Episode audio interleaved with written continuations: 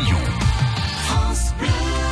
C'est la grande mode, on rêve tous de partir en combi Volkswagen et de vivre sur les routes comme des hippies. Alors certains le font, partent, alors pas forcément avec un combi Volkswagen, le mythique, mais avec d'autres véhicules un peu plus modernes. Clémence et Thomas sont de retour de Norvège avec un livre qui raconte cette épopée, la Norvège en van. Ils sont en signature tout à l'heure à Perpignan, à la librairie Cagelis. Clémence est photographe, designer, Thomas journaliste, ancien rugbyman. Bonjour Clémence, bonjour Thomas. Bonjour Michel. Bonjour Michel. Alors vous de Picardie, Thomas, vous de Montpellier, maintenant tous les deux à Montpellier, hein, en fait. Vous vivez dans un van tous les deux à l'année. Là, vous, avez, vous revenez d'une excursion, entre guillemets, de deux mois en Norvège, on va en parler, mais à l'année, c'est votre choix de vie depuis deux ans maintenant. Tout à fait. Qu'est-ce qui a déterminé ce choix de vie dans un camion? Il faut appeler les choses comme, elles sont. C'est un camion, aménagé, mais un camion. Tout à fait. Euh, eh bien, c'était euh, une on va dire une combinaison de notre envie de vivre à l'étranger et de cet amour de cette façon de voyager dans un van qu'on a découvert au Canada. Oui. Et ben, de quelle a... manière vous avez découvert ça? Eh bien, on est parti, on voulait euh, louer un van aménagé au Canada pour euh, découvrir l'Ouest Oui. et les Rocheuses notamment. Et euh, le budget étant un petit peu euh, tendu, on a loué un gros break, on a mis un matelas au cul du camion, enfin, Oui. du break du On coup, peut dire au cul du camion. au cul du camion. Et voilà, et on a voyagé pendant deux semaines de cette façon. Et en revenant en France, on a fait un petit mix de l'envie de vivre à l'étranger avec ce, voyage qu'on avait, euh, qu'on avait tenté. Et voilà, c'est devenu cette vie en van euh, que l'on vit depuis euh, un an et demi. Alors, ce tour de Norvège, c'est une aventure qui s'est présentée à vous de quelle manière? Vous avez visiblement gagné donc un concours, une sorte de concours avec une marque allemande et un loueur de véhicules qui est coéditeur hein, de ce livre. WeVan, donc ça veut dire loueur de voitures, c'est ça? Ce sont les loueurs?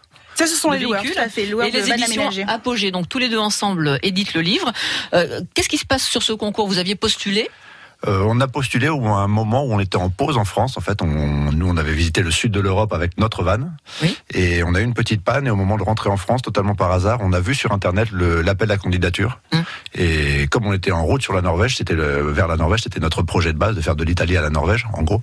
On s'est dit pourquoi ne pas participer? Parce que euh, en perdant, on allait en Norvège, en gagnant, on allait en Norvège. Donc on a participé. Malin les deux. Exactement. Et au fur et à mesure des phases de, des phases de sélection, il y en a eu trois ou quatre. On s'est rapproché du, gros lot et on a fini par gagner. Quand on a gagné, on, on était au Danemark. Donc on a fait demi-tour avec notre van pour aller récupérer le van de l'aventure Oui.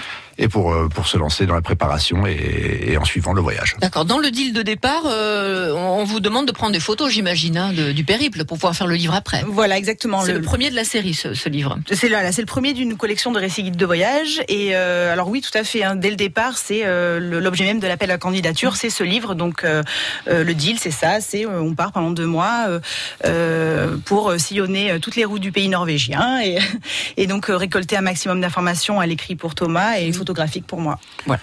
13 000 km dans un van, alors même avec beaucoup de confort, parce que celui-là a l'air bien, bien, bien aménagé. Qu'est-ce qui vous a le plus manqué à l'un comme à l'autre? D'un point de vue matériel, par exemple, ou autre? D'accord.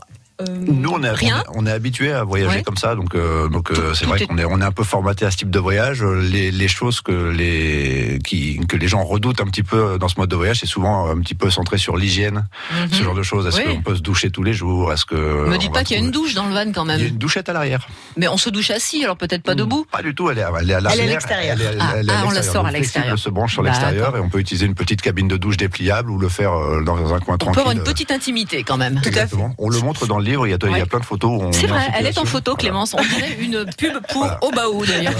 Clémence est en situation sur la cabine. Moi, je suis avec la cabine quand il y a des gens, donc on peut facilement euh, se laver à l'arrière de, de ce genre de véhicule. ouais. Vous emmenez un chat avec vous, le vôtre, hein, qui vous suit partout d'ailleurs, hein, sans broncher. Il adore ça, lui, il est heureux comme tout. Voilà. Il s'échappe euh, jamais. C'est ça, un petit nomade cat. c'est Nell qui nous suit, qui vit comme ça depuis un an et demi. Elle a 7 ans, mais elle s'est super bien adaptée. Il y a quoi dans le van? Il y a le lit, il y a la cuisine, il y a quoi? Alors euh, dans le van euh, donc euh, de notre aventure, c'est euh, bah, c'est tout bien équipé. Donc on vous disait de la douchette à l'arrière, vous avez le petit frigo, vous avez euh, deux plaques de gaz, un petit évier, le radiateur euh, qui fonctionne même quand tout est à l'arrêt Ouais. pour euh, se réchauffer pendant les nuits fraîches. Oui, c'est Et euh, c'est non, très bourgeois comme confort. Là, donc. Je trouve qu'on sent bourgeoise là. Excusez-moi, Thomas. la classe allemande. c'est La classe allemande. On vous avez rencontré euh, plein de gens euh, formidables, vu des paysages sensationnels. On va en parler. Vous êtes nos invités. Juste après la pub, on en parle. France Bleu. Bisca la Musica, le magazine musical de France Bleu Roussillon. On y invite celles et ceux qui font l'actualité de la musique. Chansons, pop, reggae, musique fusion et univers transfrontalier avec les sélections de DJ Raph Dumas. Bisca la Musica, le dimanche après-midi sur France Bleu Roussillon et quand vous voulez sur francebleu.fr. J'investirais bien dans un appart pour le louer. Mais bon, avec le risque de loyer impayé. Mais enfin, avec un locataire garanti Visal, plus de stress. Visal Oui, la garantie d'action logement en cas d'impayé de loyer. C'est la solution pour sécuriser tes revenus locatifs. C'est gratuit et rapide. Va sur visal.fr. Visal.fr. Oh, je me connecte tout de suite. Dispositif soumis à condition, consultez visal.fr. Action logement reconnu d'utilité sociale. França Blau Rosselló, a Port Vendres, France Bleu Roussillon. 102.8. Clémence et Thomas sont de retour de Norvège. Ils ont voyagé là-bas en van pendant deux mois. Ils ramènent un très beau livre que vous allez peut-être acheter et faire dédicacer cet après-midi à la librairie Cagélis à Perpignan à 17h30 et jusqu'à 19h30. Clémence photographe, Thomas journaliste. Vous euh, donc euh, contribuez à, la création de ce livre et en fait c'est une forme de guide de voyage pour les gens qui seraient tentés de partir en, en camion comme vous quoi finalement.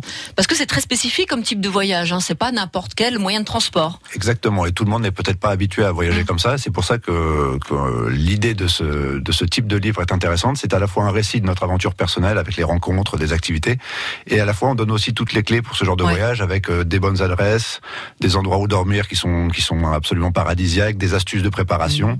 vraiment tout ce qu'il faut pour bien préparer un voyage, en l'occurrence en, en, Norvège, en van. Bon, ça reste le résultat de votre appréciation subjective aussi, on peut le dire. Hein. Les bonnes adresses des uns ne sont pas forcément les bonnes adresses des autres. Tout à fait. Mais vous êtes sur du 100% sûr de faire plaisir à tout le monde quand même a priori, on a essayé de ratisser assez, assez large ouais. en termes d'adresse, avec, euh, avec des bons restaurants, des bonnes Ah, qu'est-ce que vous avez mangé Des harengs fumés pourris en boîte ou quoi Parce que ça existe ça, non C'est pas une spécialité Des recettes un petit peu typiques de, mmh. de poissons marinés pendant 7 ans. Voilà, c'est ça. Ou, mmh. une bonne pizzeria aussi. On a vraiment vous... essayé de faire un spectre un petit peu. Euh, vous l'avez tenté le poisson, euh, fameux poisson Je l'ai mangé. Alors très bon, délicieux. Très bon. se mange avec des légumes à la crème, tout ça pour, mmh. pour essayer d'adoucir le goût salé. C'était très bon. Est-ce que vous seriez parti pour un, un, un voyage similaire dans des conditions plus rustiques, avec un van très beaucoup moins bien équipé par bah, exemple c'est ce qu'on qu'on allait faire en fait avec notre van à nous, dans ouais. lequel il y a beaucoup moins de confort, on n'a pas de douche. Vous étiez a... prêt, hein Ah oui, oui, tout à fait. Oui, oui, oui. Qu'est-ce que vous trouvez dans ce style de vie un peu rustique, justement, euh, roots, pour employer un mot euh, C'est le retour à l'essentiel, en fait. Nous, on a travaillé pendant dix ans en ville. Euh, on a fait le, on a fait un peu le tour de la question de nos professions euh, à tous les deux, et c'est vrai que c'était